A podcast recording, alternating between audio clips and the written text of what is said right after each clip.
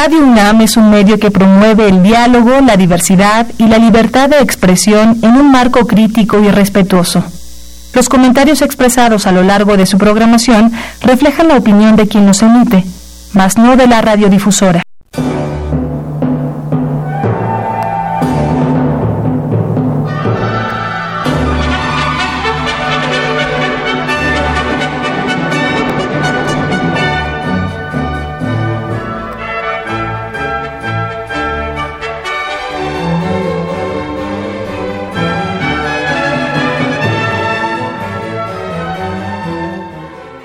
Optimismo, mis valedores, la esperanza nueva.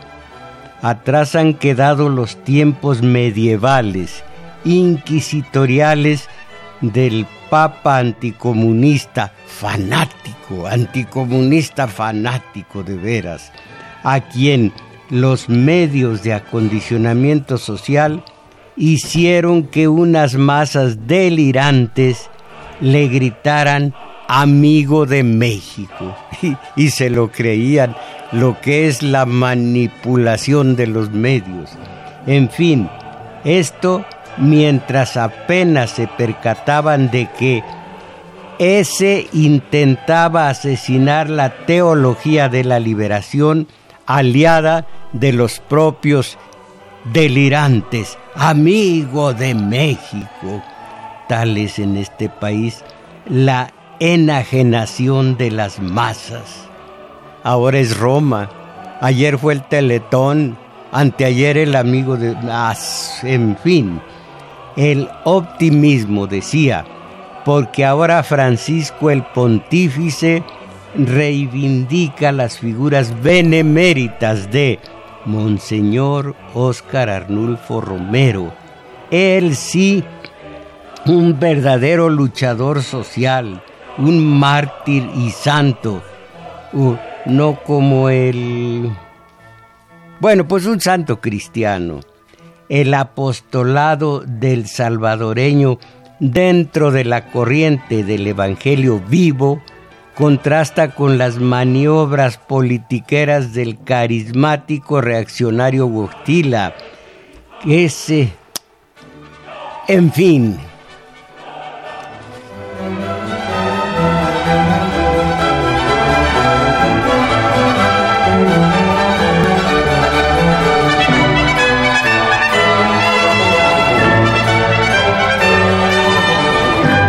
fin digo, porque ahora Francisco regresa al seno de la iglesia, a quien nunca se había retirado el clérigo, poeta y puntal de la teología de la liberación, Ernesto Cardenal, nicaragüense autor del soberbio poema Horacero, que describe la epopeya libertaria del Frente Sandinista de Liberación Nacional que eh, logra el triunfo en 1979 y entre nosotros han predicado, han practicado la palabra viva del Evangelio los obispos Sergio Méndez Arceo, Samuel Ruiz, este Méndez Arceo, odiado de la izquierda, de los ultraderechistas, al odiado de ellos, hasta malas,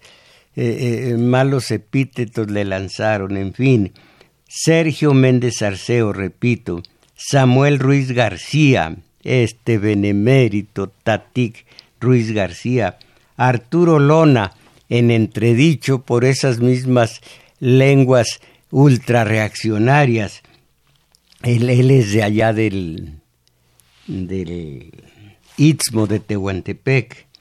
Eh, Raúl Vera, benemérito también, él está aquí vivo y tienen derredor a muchos más, en fin.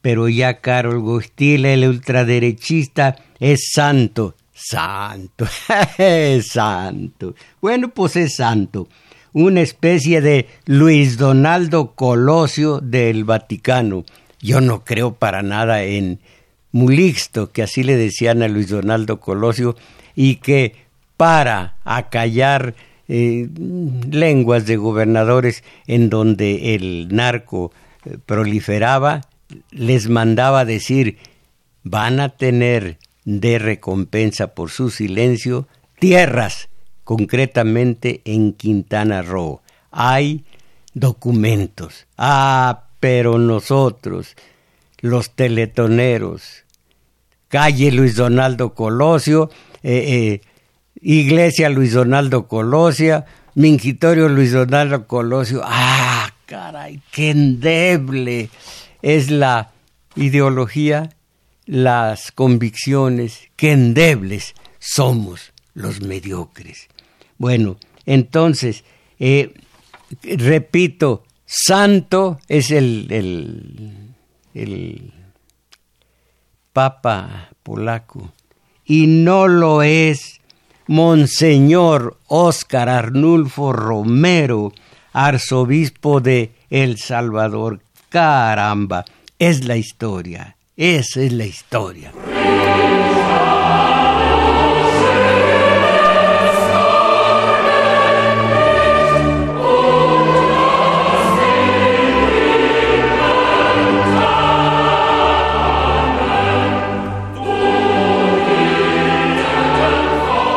Pues sí, se llegó la hora de que proporcionemos el número telefónico, los números de cómo ustedes pueden mandar sus reflexiones, sus preguntas, sus aseveraciones a nuestro domingo 7 de Radio UNAM.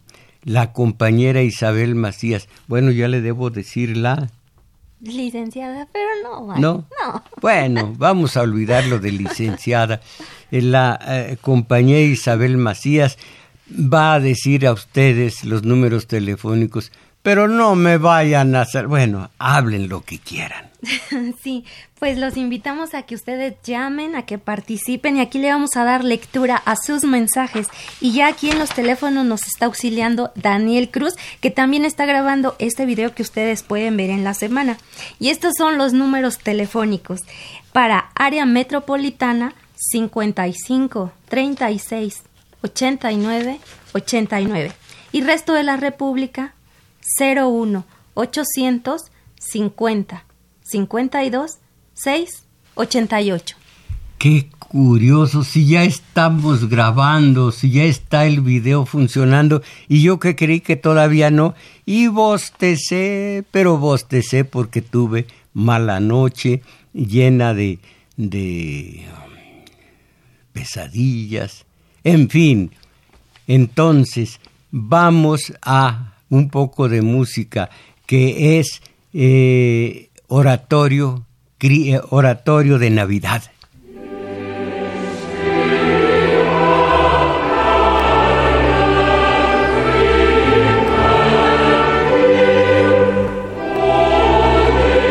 Leí la crónica de lo que ocurrió entre Francisco y eh, Ernesto Cardenal y me conmueve Dice, el Papa rehabilita al sacerdote nicaragüense al que Juan Pablo, este señor, eh, prohibió administrar los sacramentos en 1984 por apoyar la revolución sandinista. ¡Qué terriblemente reaccionarios son!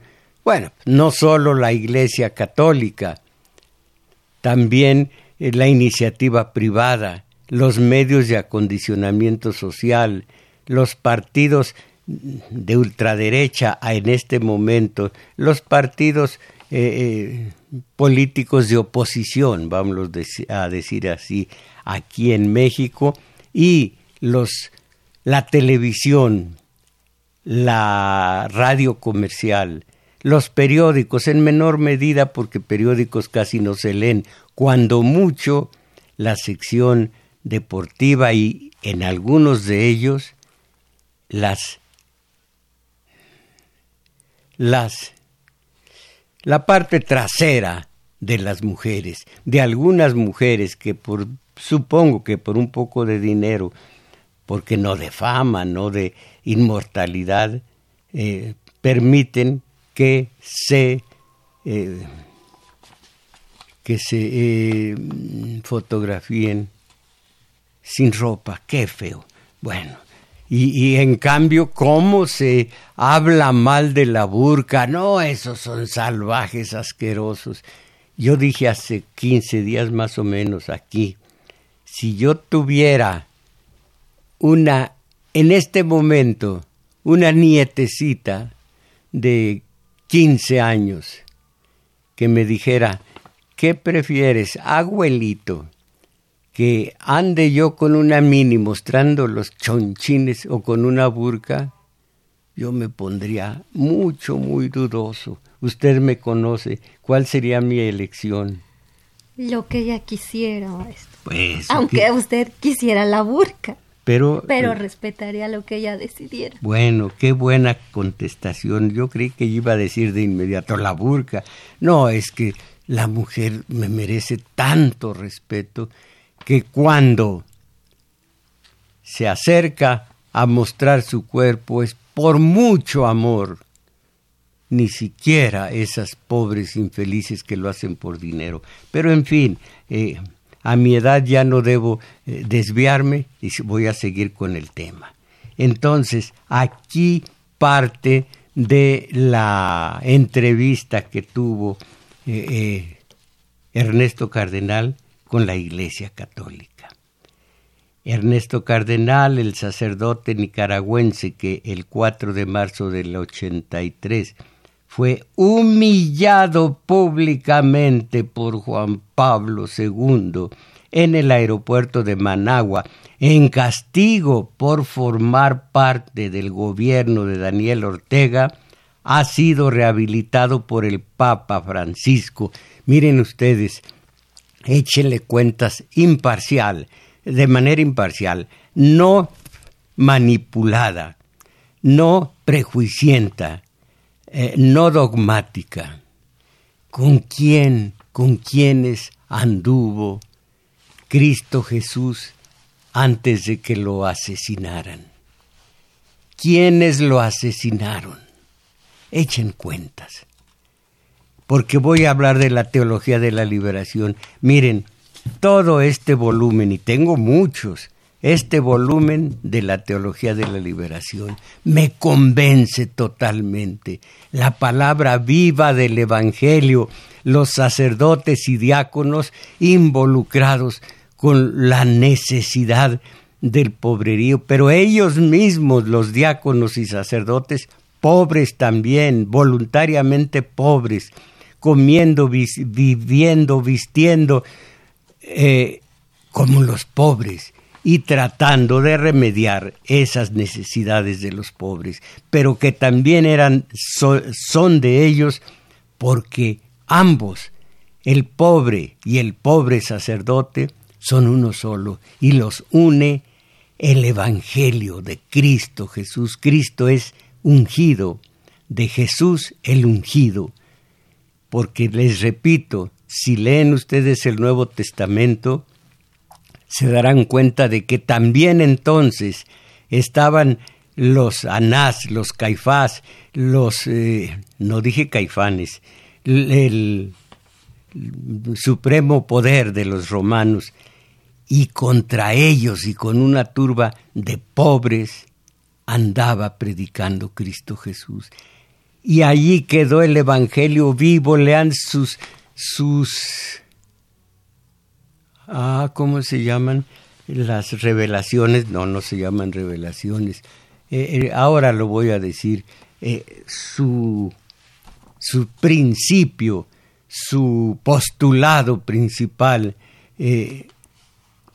cuando Cristo dijo bien, bienaventurados los pobres, los que sufren hambre y sed de justicia, los, en fin, eh, ese Cristo Jesús es el modelo de los aquí Raúl Vera, en Nicaragua eh, eh, Ernesto Cardenal y en tantas partes. Este libro, por ejemplo, hermoso de veras, que se llama Teología de la Liberación, tiene a un puntal de esta teología de la liberación, sacerdote él, en el exilio en referencia a la iglesia, porque cuántos Casaldáliga y Boff y tantos más han sido echados de la Iglesia Católica nada más porque van con el van en el sendero de Cristo Jesús y están con los pobres. Ojalá que alcance a que pueda yo leer, que pueda encontrar, que pueda encontrar. Creo que es esto. Miren, de, de la teología de la liberación. La Iglesia de América Latina ha vivido y sigue viviendo en gran parte en estado de gueto. Surgida en la época de la contrarreforma, a nosotros nos fastidió plenamente la contrarreforma. Lutero lanzó su reforma, eh, sacudió las ramas corruptas de la Iglesia Católica. Ah, pero cómo se le pusieron en contra los Slim, los eh, Loret, todos los que tienen voz pública, que son el 15% de este país, pero temo que ese 15% que tiene el acceso a los medios vaya a erosionar la voluntad que tiene 85% de los mexicanos por su nuevo gobernante López Obrador. Temo que esta andanada del 15%, pero nada más que son los empresarios, los comerciantes, los grandes comerciantes, los, los partidos de oposición, eh, los medios de acondicionamiento social feroces todos y cuántos más, se me escapan algunos eh, reaccionarios más, esos están en contra, en contra del nuevo gobernante López Obrador. Aquí va una fabulilla. No olvido que les voy a decir lo sustancial del encuentro de Ernesto Cardenal con la Iglesia Católica, como digo, de la que nunca salió. Fue la Iglesia la que salió de los de las formas de ser de un benemérito eh, cultor de la teología de la liberación. En este momento, grábense ustedes que me están oyendo la fabulilla famosa de que iba yo a hablar. Eh, López Obrador lanzó una, una iniciativa contra el dengue, una campaña para exterminar el dengue en México. De inmediato, iniciativa privada, eh, partidos de oposición, quienes más, los medios de acondicionamiento social, de inmediato ellos se apresuraron a apoyar a los mosquitos. Es lo que están haciendo el día de hoy. A buscando debajo de las piedras con qué atacar 15% de la población contra el 85 que está hablando a favor de, o más bien que tiene el ánimo dispuesto para López Obrador, pero estos 85% son los teletoneros, los que andan hoy culecos, conste que es cluecos, pero yo digo eh, como en el pueblo, culecos con una película y con una señora actriz y quién sabe qué tanto. Me preguntan los alumnos, ¿ya vio Roma? No, yo veo películas por mi puro gusto y, aplicando mi propio criterio, no que me ordenen ir a ver esta película. Quien me ordena ver una película sabrá que no la voy a ver. A mí no me ordenan ya bastante me ordenaron mis padres, ya bastante me ordenaron los que me formaron como, primero como ser humano y últimamente como escritor y luego periodista, para al mismo tiempo dejarme acarrear y dejarme eh, y agacharme a lo que dicen los medios. Roma, ve a ver Roma, a ver qué te parece Roma. Yo no la voy a ver. No la he visto ni la voy a ver. Voy a ver las películas que a mí me gustan. Por lo pronto, vean ustedes, Juegos Prohibidos. Es de ayer, tiene 50 años de edad. Sibila tendrá unos 5 o 6 años de edad. Uy, tantos, tantas películas que vienen de Oriente, hermosas, solo una que otra de Hollywood. Bueno, entonces, eh, es la mayoría está con López Obrador, pero ya los, el 15% en esta campaña en contra del dengue ya está a favor de los mosquitos. Bueno, oigan esto. Ah, la Iglesia de América Latina ha vivido y sigue viviendo en gran parte en estado de gueto. Surgida en la época de la contrarreforma, decía antes, la reforma sacudió las ramas corruptas de la Iglesia y la enderezó. Pero luego vino un hombre malo de su pierna, un eh, Ignacio de Loyola, y dijo, ah, no, vamos de nuevo a la iglesia original. Y, e hizo una contrarreforma totalmente reaccionaria, retrógrada y cerril. No digo que metió de nueva cuenta la, corrupción, no, no vendió ni hizo que los jesuitas vendieran eh, alguna clase de reliquias, pero hizo el catolicismo que se practica en México y en Brasil. De Brasil no puedo opinar porque no lo sé y nunca opino de lo que no sé. Pero de México, ah, qué bonitos católicos, qué bonitos católicos. Miren, brinco, ¿cuándo voy a terminar? Es que tengo mucho, mucho material. Genaro Alamilla fue un obispo de Papante, la Veracruz. Fue retrógrado, fue contrario a todo lo que se fuera progreso. Ya murió. Pero dejó esto que es lapidario. El mexicano es un analfabeta religioso. La Iglesia Católica ha olvidado orientar a los feligreses sobre el verdadero sentido del cristianismo. En lugar de impartir la doctrina, solo ha privilegiado el culto. No ha enseñado cómo debe ser la doctrina católica porque ha preferido dedicarse solo al culto, provocando con ello que México sea una nación de analfabetismo religioso. Y así como unas leyes que no conducen a la justicia, malajo con estas leyes, así una práctica religiosa que así se ensaña o ya no hay ya no hay violencia intrafamiliar, compañera. Sí, maestro, muchísima. ¿Sí? Muchísima y creo que ha aumentado más. Mm, bueno, pues entonces, ¿dónde están los valores que enseña la Iglesia Católica?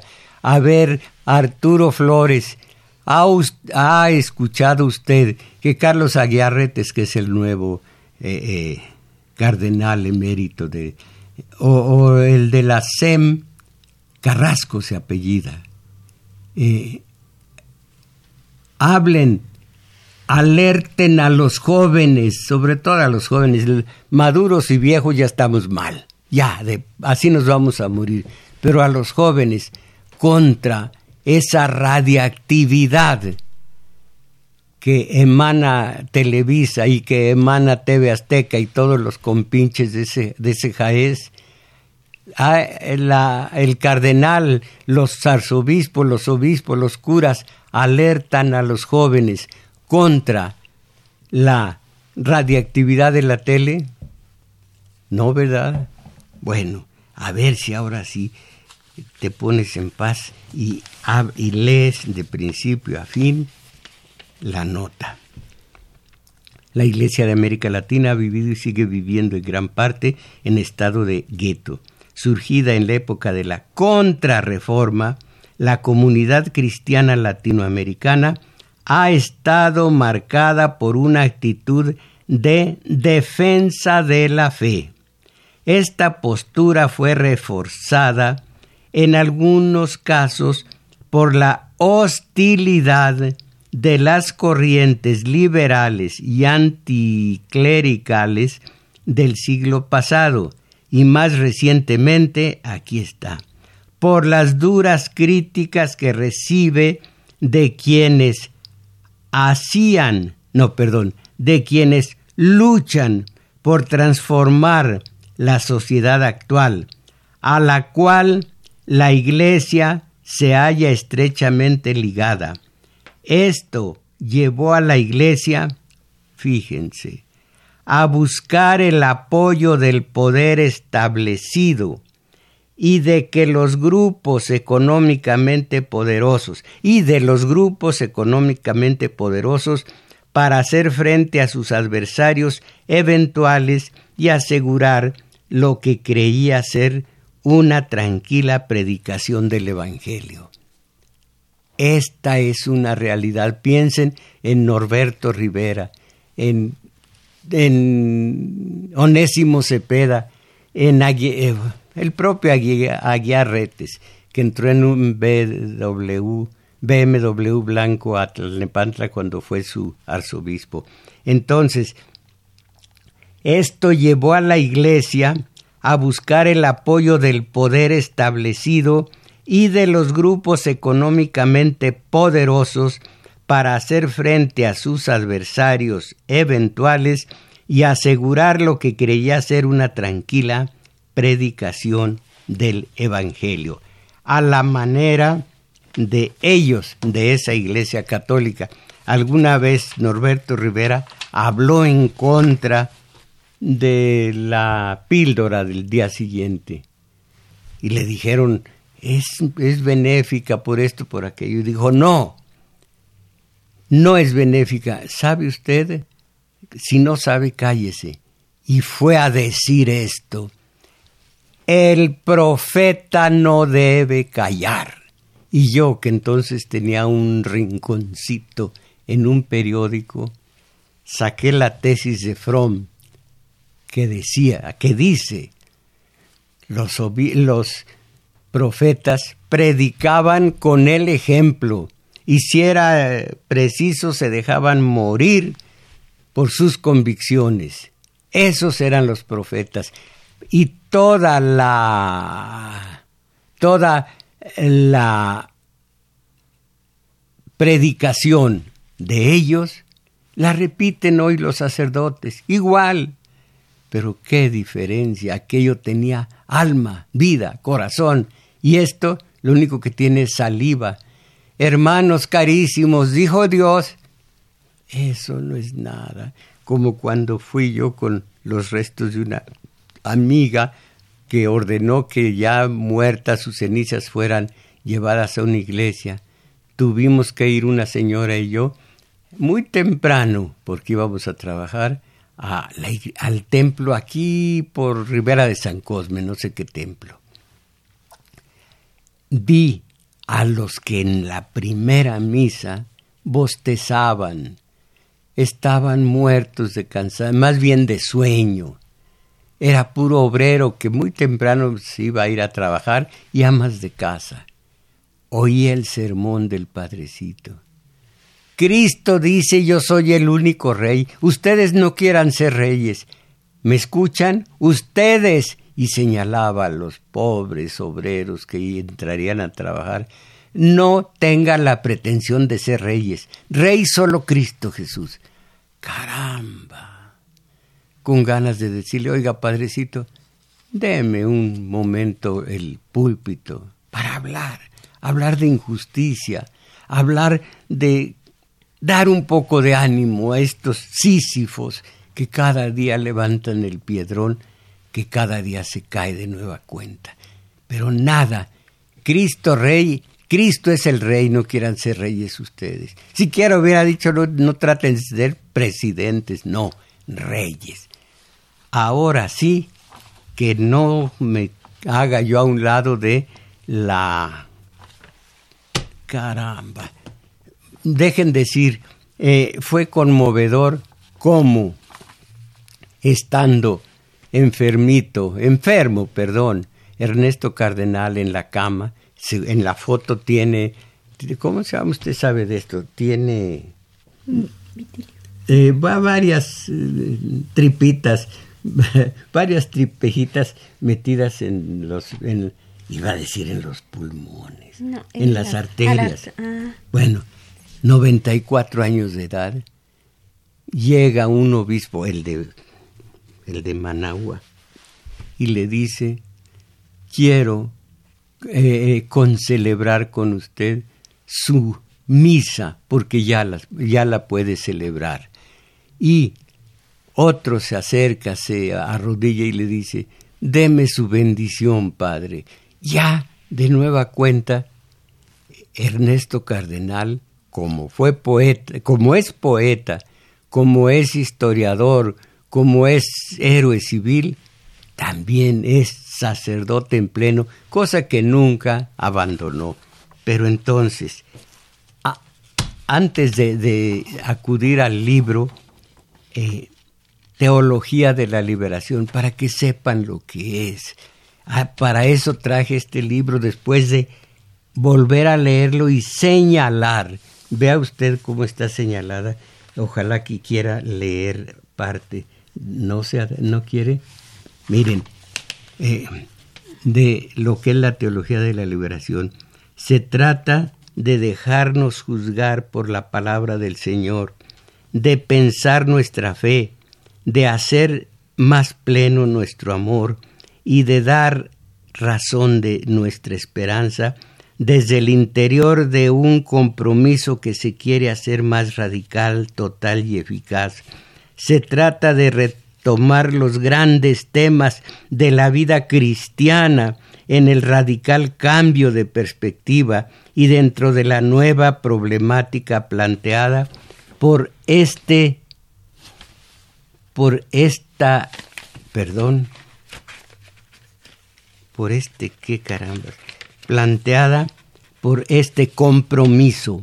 Este es lo que hace esto es lo que busca la llamada teología de la liberación. Aquí digamos que es lírico es eh, es una bonita retórica, pero a lo largo, a lo largo del libro se dice, hace mucho tiempo que se habla en ambientes cristianos del problema social o de la acusación o de la acusación, no, de la cuestión social, pero solo en los últimos años se ha tomado conocimiento claro de la amplitud de la miseria y sobre todo de la situación de opresión y alienación en que vive la inmensa mayoría de la humanidad, estado de cosas que representa una ofensa al hombre y por consiguiente a Dios. Más aún se percibe mejor tanto la propia responsabilidad en esta situación como el impedimento que ello representa para la plena realización de todos los hombres explotados y explotadores. Y ahí tanto más. En resumen, las opciones políticas se radicalizan y los compromisos concretos que los cristianos van asumiendo ponen de manifiesto la insuficiencia del esquema teológico pastoral de la distinción de planos quiero decir que no todo es lirismo, no son todo palabras que se lleva el famoso viento, pobre viento que se va, se va surtido de palabras bonitas, eso sí. No, muchas acciones, al grado de que todo un pontífice con todo el poder de Roma y de, de una iglesia católica vigente, aplastó severamente de manera cruel, aplastó la teología de la liberación que está mucho más viva, y eso lo pueden ustedes jurar, que el propio Juan Pablo II. Aquí, en derredor de Raúl Vera, hay mucha y muy buena eh, eh, actividad pastoral, que es lo importante. Leo, Teología de la Liberación. La iglesia que vive en un continente marcado por la pobreza y la muerte temprana e injusta de tantos, recoge la, la, perspectiva del Papa Juan, Juan 23, el bueno, y pide en un hermoso texto de Medellín que se presenta cada vez más nítida en Iberoamérica, que se presente cada vez más nítido en Iberoamérica el rostro de una iglesia auténticamente pobre, misionera y pascual, desligada de todo poder temporal y audazmente comprometida en la liberación de todo el hombre y de todos los hombres. La iglesia de los pobres la llama Juan. El sínodo del 85 Después del Concilio Vaticano II, la Iglesia es más consciente de su misión al servicio de los pobres, los oprimidos y los marginados. Brilla en esta misión el verdadero espíritu del Evangelio. Jesucristo declaró, Bienaventurados a los pobres, y él mismo quiso ser pobre por nosotros. Y ahora yo pregunto a usted, compañera, ¿fueron los pobres o fueron algunos pobres o algunos ricos los que asesinaron a Jesús? Pobres. Fueron los pobres los que asesinaron. Ah, no, fueron los ricos. Desde la mañana ando así. Anda, los ricos. Anda, bueno, entonces, eh, el sínodo.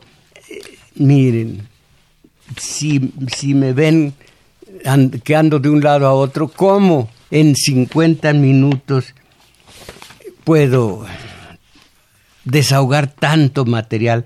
La necesidad de los cambios en la iglesia. Estoy convencido, dijo Carlos Aguiarretes, que soy el cardenal emérito el, de, de la SEM, estoy convencido de que nuestra realidad vive un cambio de época y no una simple época de cambios.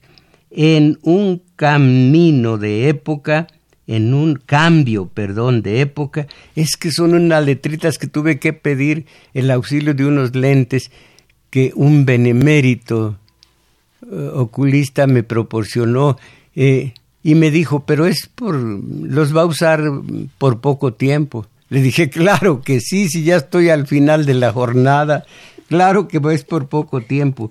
Entonces, ya no te interrumpas. Dijo Carlos Aguiarretes, estoy convencido de que nuestra sociedad vive un cambio de época y no una simple época de cambios. En un cambio de época se transforma la manera en que el ser humano y en el y es eh, en que el ser humano ve el mundo y se sitúa en él, con un conjunto determinado de ideas, valores, lenguajes y símbolos que configuran el pensamiento común en un lapso histórico. Está convencido de que es necesario el cambio. Y recuerden lo que dijo eh, el, el obispo emérito de el obispo emérito de Papantla, Veracruz. Tres notas, como dicen los borrachos, tres copas más y nos vamos, tres notas. La primera, de nueva cuenta, para que lo notemos, para que lo entendamos, lo precisemos, lo asimilemos. El mexicano es un analfabeta religioso. Ustedes digan analfabeto. La Iglesia Católica ha olvidado orientar a los feligreses sobre el verdadero sentido del cristianismo. En lugar de impartir la doctrina, solo ha privilegiado el culto. No ha enseñado cómo debe ser la doctrina católica porque ha preferido dedicarse solo al culto, provocando con ello que México sea una nación de analfabetismo religioso. Estoy de acuerdo con él donde quiera que esté estas horas. Eh, será analfabetos religiosos.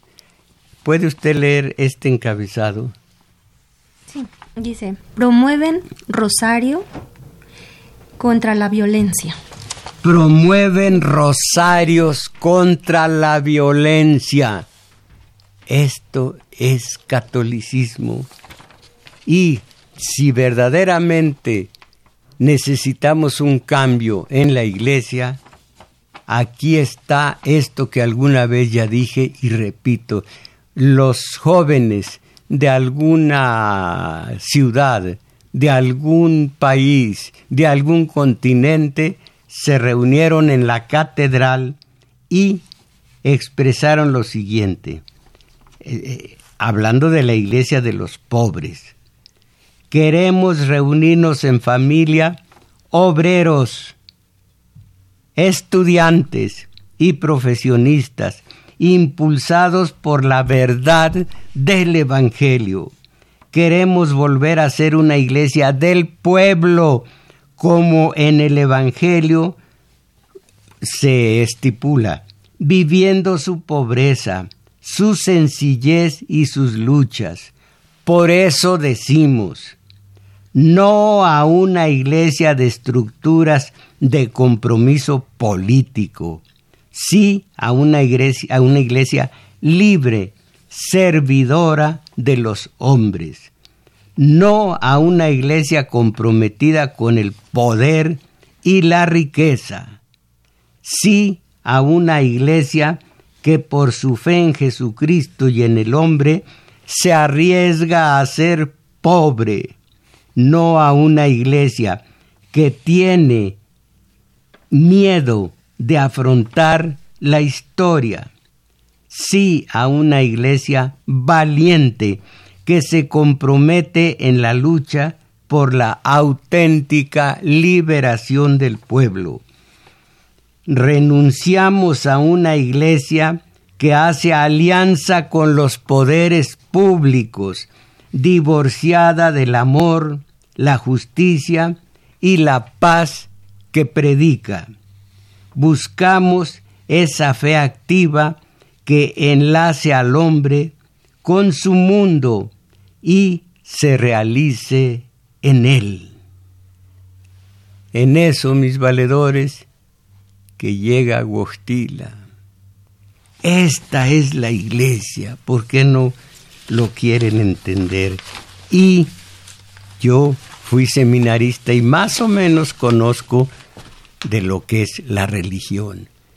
Estos narcos que tienen su, su ah, ponen su amor en la Virgen de Guadalupe y luego en la Santa Muerte y luego en Jesús Malverde. Estos narcos, asesinos, y no solo ellos, estos ladroncísimos de casas blancas, todos esos, y luego los, los mexicanos en general, teletoneros, esos van a ser modelo como para seguir una, una religión como la católica. Muy, muy rápidamente, la teología de la liberación que busca partir del compromiso por, por abolir la actual situación de injusticia y por construir una sociedad nueva debe ser verificada por la práctica de ese compromiso, por la participación activa y eficaz en la lucha que las clases sociales explotadas las han, han emprendido contra sus opresores, la liberación de toda forma de explotación, la posibilidad de una vida más humana y más digna, la creación de un hombre nuevo, pasan por esta lucha. Con razón, Carol Gostila, aliado de los poderosos económicamente hablando, eh, quiso suprimir la teología de la liberación. Si yo adoptara alguna religión, sería la cristiana de la teología de la liberación. Todo este libro y todos estos eh, materiales se los dejo y se los debo para una próxima ocasión. Y mis valedores, todo esto es México.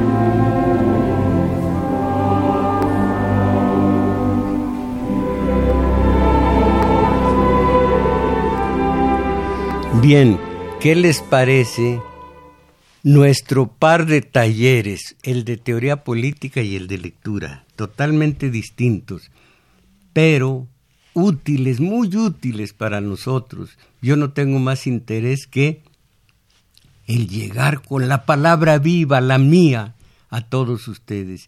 Y es una palabra en la que creo, es una palabra que entiendo, es una palabra que estoy seguro, nos transforma. No simple retórica, no simple literatura barata, nos transforma. Taller de teoría política, tomen nota, sábados de 11 a 13 horas en el Centro Cultural El Juglar de Manuel M. Ponce 233, Colonia Guadalupe Inn. Domingos de una a dos y fracción de la tarde, como el día de hoy, taller de lectura en ese mismo sitio. Si se va en Metrobús, bajarse en la estación Olivos, caminar hacia Revolución. Encontrarán dos cuadras largas, un parquecito y en uno de los flancos está el juglar. Y como les digo, una especie de esperpento, una especie de matamoscas, no, no matamoscas, eh, ¿cómo se llama? Eh, espantajo de chilar o espantapájaros está esperándolos. Esto, esto es lo que vale, esto es, son obras. Vamos a estudiar teoría política, vamos a abrir nuestra, nuestra, eh, nuestra vida interior eso el domingo, afinar nuestra sensibilidad, robustecer nuestra imaginación. Vamos a hacer, no reniegos, no el puro teléfono y decir, e, esto está mal. Ah, qué bonito. Obras, obras, no, no el puro reniego y al rato poner la tele porque va a haber ya no sé qué tarugadas. Ah, qué mal estamos, qué mal estamos de veras dice Patricia Quintana de Tlaxcala, todo esto de los santos son intereses políticos. Acá en Tlaxcala a la esposa de un presidente municipal, los franciscanos la hicieron santa, válgame. Su marido, ella misma no se pudo hacer, el marido menos, pero sí los franciscanos. Francisco también es político y sabe lo que le conviene. Eh, a las clases y convence, sabe cómo convencer a las clases ignorantes. Agustín Mondragón, maestro Mojarro y escuchas, no olvidemos que la teología de la liberación intentó rescatar la gran filosofía del Maestro Jesús de Nazaret, el clero político encabezado por Juan Pablo II y Benedicto XVI, aquí nos dice, desmanteló esas corrientes, esa corriente filosófica desde México y Centroamérica, para ellos era más importante el papado que enseñar a sus feligreses a encontrar a ese Dios interno que llevamos dentro. Perfecto. Miguel Flores, Juan Pablo II se hizo de la vista gorda de la pederastía, de, obispos y curas católicos, abusadores de seminaristas y niños, igual que Norberto Rivera, protegieron a curas pederastas. Oiga, ¿qué tiene Luciano Talavera? Maestro, saludos. No debe criticar a los artistas que vienen del extranjero. A ver, ¿cómo se coló? Miren qué curioso. Lo invito, Luciano Talavera, a estudiar conmigo teoría política o a sentir conmigo lo que es una vivencia que amplíe nuestra vida interior. Nada, artistas, cualquier cosa se llama artista. Jorge Martínez, maestro, le recomiendo que ya que inicie su transmisión por internet, conviértase en YouTube. Llegará a más gente. Mm. Alfredo Encino. Espéreme, eso lo debe hacer quien de eso conoce. Por ejemplo, el compañero Abraham. Abraham, Cuitlagua. Cuitlagua ya nos dejó. Ah. Cuitlagua eh, ya, ya no contamos con él. Daniel Cruz. Daniel Cruz. Sí. Y Abraham y sí. Ellos dos. Ellos dos, sí. Alfredo Encino. Saludos, maestro. Además del, de lo que usted comenta, todos cobran una misa, un bautizo, una boda, un juramento para no tomar, la asisten a un moribundo, etcétera. Ah. Mire, yo sí justifico que cobren y mucho por un juramento para no tomar, pues que no tenemos lo que tenemos.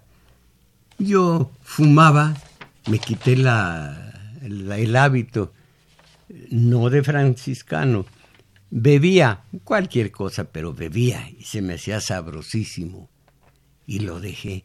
No, hay que recurrir a uno, así que si va uno a delegar para que dejar de para dejar de tomar que paguen con diamantes su pecado. Oiga, también usted ha leído a Zaratustra. Claro, maestro. Es Zaratustra. Jorge Rodríguez, Jesucristo fue el primer luchador social que ha tenido la, la, humanidad. humanidad que ha servido de inspiración a otros luchadores sociales. No fue el primero, pero fue un maravilloso maestro de principio a fin. Hernández Pérez Sofía, para mí el gobierno, la religión y la televisión son los tres poderes que gobierna a México. Todo es un negocio que sirve para controlar a las masas que no tienen acceso a información, solo los dueños de la ignorancia y de la falta de sentido común. Bueno, entonces, Manuel, Mondra, Manuel Munguía, Manuel Munguía, Cristo es el Maestro. No puede ser solo poder y... ¿Cómo que? Alcahuete, ¿qué? Eh, Cristo es el Maestro. Hasta allí vamos bien. No puede ser solo ¿Qué será? ¿Solo que? Dice, no puede ser. Ah, solapador. No, solapador, ya. Cristo es el maestro, no puede ser solapador y alcahuete. ¿Qué es eso? De este sistema neoliberal. De acuerdo, nomás que está medio rudo. Todos quieren sus leyes a modo cuando el verdadero poder no viene de poderes económicos, sino de la verdad tal como lo enseñó Jesús. Eh, nadie me, me, sacó de la duda cómo se llaman lo que dijo en el monte Tabor, eh, las siete bienaventuranzas. Bueno, eh, de la verdad tal como lo enseñó Jesús. Somos flor de un solo día, ¿para qué, tantas para qué tanta acumulación de tanta riqueza? Mire, mire, allí no podemos, no podemos opinar de esto. Ellos allá ellos y nosotros acá de fregados. ¿Qué es eso de fregados? ¿Qué? Un poquito mal. ¿Qué es lo que dije? ¿Qué es lo que dije mal? Eh, de fregados. bueno, eh, entonces voy a decirlo como lo dicen los demás, adiós, ¿no? Entonces, eh, somos flor de un solo día. ¿Para qué tanta acumulación de tanta riqueza? No solo la Iglesia Católica ha abandonado al pueblo, ante esta situación aparecen otras sectas. Bueno, la Iglesia Católica tiene pretensión de no ser una secta, pero aparecen otras sectas que aprovechan esto y reclutan seguidores que a veces son peores. Ah, caray, ¿cuándo alguno de ustedes me va a decir, hagamos algo, organicémonos, ya vamos a hacer? ¿Cuándo?